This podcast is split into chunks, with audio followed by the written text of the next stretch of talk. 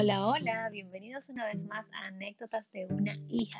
Recordarte que puedes compartir este podcast con amigos y familiares por Instagram, WhatsApp, a través de la plataforma de Spotify y podcast si usas iPhone. Este tema que vamos a tratar hoy a mí me, me toca muy profundo porque lo vivo diariamente. Te puedo decir que es un tema que todavía estoy trabajando en mí y por eso, eh, pues me llena el estar aquí en este día hablándote de él, porque es algo que estoy trabajando y pues te voy a dar los tips que yo estoy utilizando para eh, irlos mejorando. Y este tema que vamos a tratar hoy es triunfando sobre los pensamientos tóxicos o pensamientos negativos. Entonces, bien, lo primero que mm, debemos mencionar es eh, cuáles son las formas en las que tratamos con estos pensamientos tóxicos o negativos, o sea, cómo se ven reflejados. Entonces, podemos ver que, por ejemplo, cuando nos llegan, pues eh, algunas veces pues los rechazamos. Eh, decimos, no, no, espérate, no puede ser, tal cosa, no me puedo adelantar a los acontecimientos, tal cosa, tal cosa, no, me voy a, no voy a recordar mi pasado, no me voy a ir al futuro, qué puede pasar, qué no. Ahí es cuando los rechazamos. El segundo punto es cuando los entretenemos. Esto significa que me llega el pensamiento y bueno, yo vengo y tomo algo de aquí, le sumo, le pongo algo de aquí y me pongo a entretenerlo de tal forma que en vez de rechazarlos, de eliminarlos, de quitarlos de mi mente, pues yo le voy sumando y lo voy como que, digamos que decorando. El tercer punto es cuando nos llegan y meditamos en ellos, pues nos ponemos a meditar y a profundizar el por qué fue, qué no fue. Y bueno, pues entramos en una intensidad y un análisis que fácilmente nos pasamos el día completo meditando en ese pensamiento negativo en vez de hacer el primer punto, ¿verdad? Pero el peor es este, es cuando nos llegan y los cultivamos, los cultivamos en nuestra mente de tal forma que lo hacemos parte de nosotros, lo creemos. Eso que nos llega negativo, eso que nos llega tóxico a nuestra mente, lo cultivamos, hacemos que eches raíces y luego para sacarlo o eliminarlo, pues es todo un tema. Es por esto que vemos tantas personas en este tiempo yendo al psicólogo, muchas personas. Eh, realmente es una batalla Muchos deciden pues tratarlo de manera médica y otros deciden tratarlo de manera espiritual. Yo me voy por la opción B, ¿verdad? Obviamente, pero cada quien con lo que entienda. Entonces, ¿cómo los identificamos? Tú dirás, pero a veces yo tengo un pensamiento, pero a lo mejor, mira, no es tan malo porque eh, gracias a ese pensamiento que me llegó, pues pude resolver tal cosa o pasó tal cosa por ese pensamiento. O sea, ¿cómo lo identifico cuando ese pensamiento que llega es bueno o es malo? Entonces, es fácil, pero es un poquito difícil de asimilar y comprender. La verdad es que si el pensamiento no es acorde conforme a la voluntad de Dios, a cualquier promesa de Dios para tu vida, pues debemos de estar claros de que no es o que es un pensamiento negativo y que es tóxico. Si ese pensamiento lo que te dice es véngate, si ese pensamiento lo que te dice ten miedo, si este pensamiento lo que te dice es vuelve a hacer X cosa.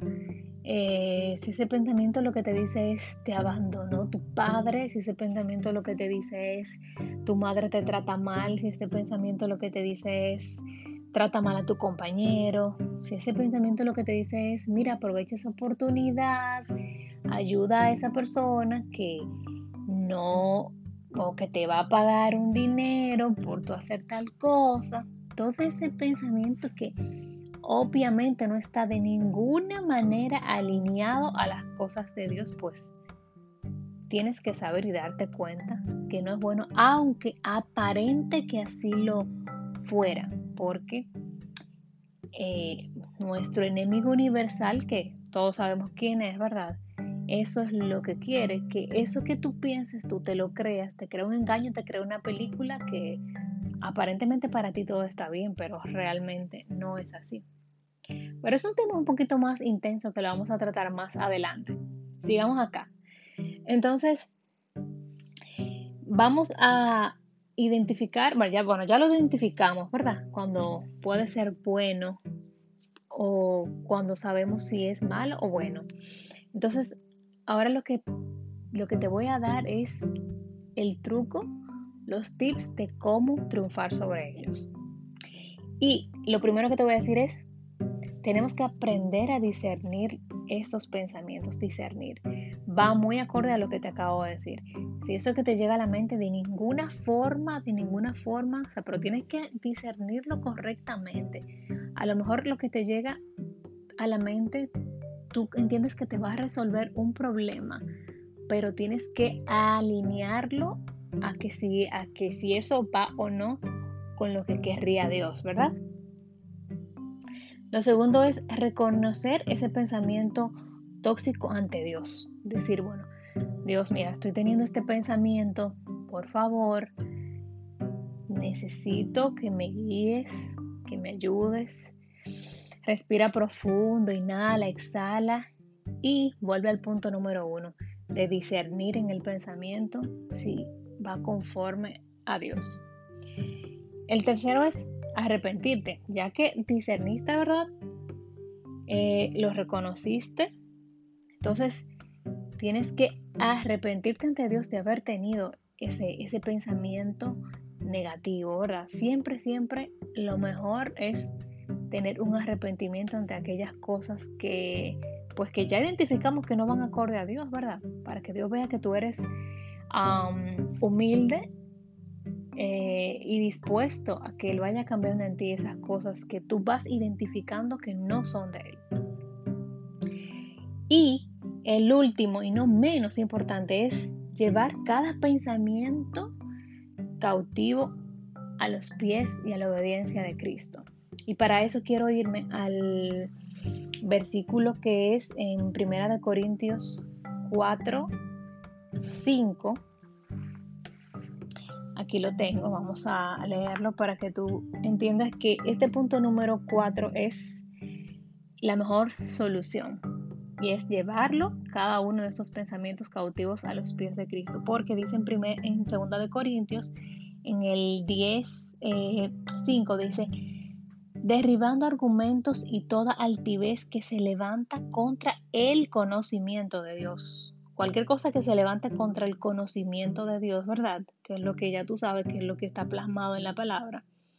Y llevando cautivo todo pensamiento a la obediencia de Cristo.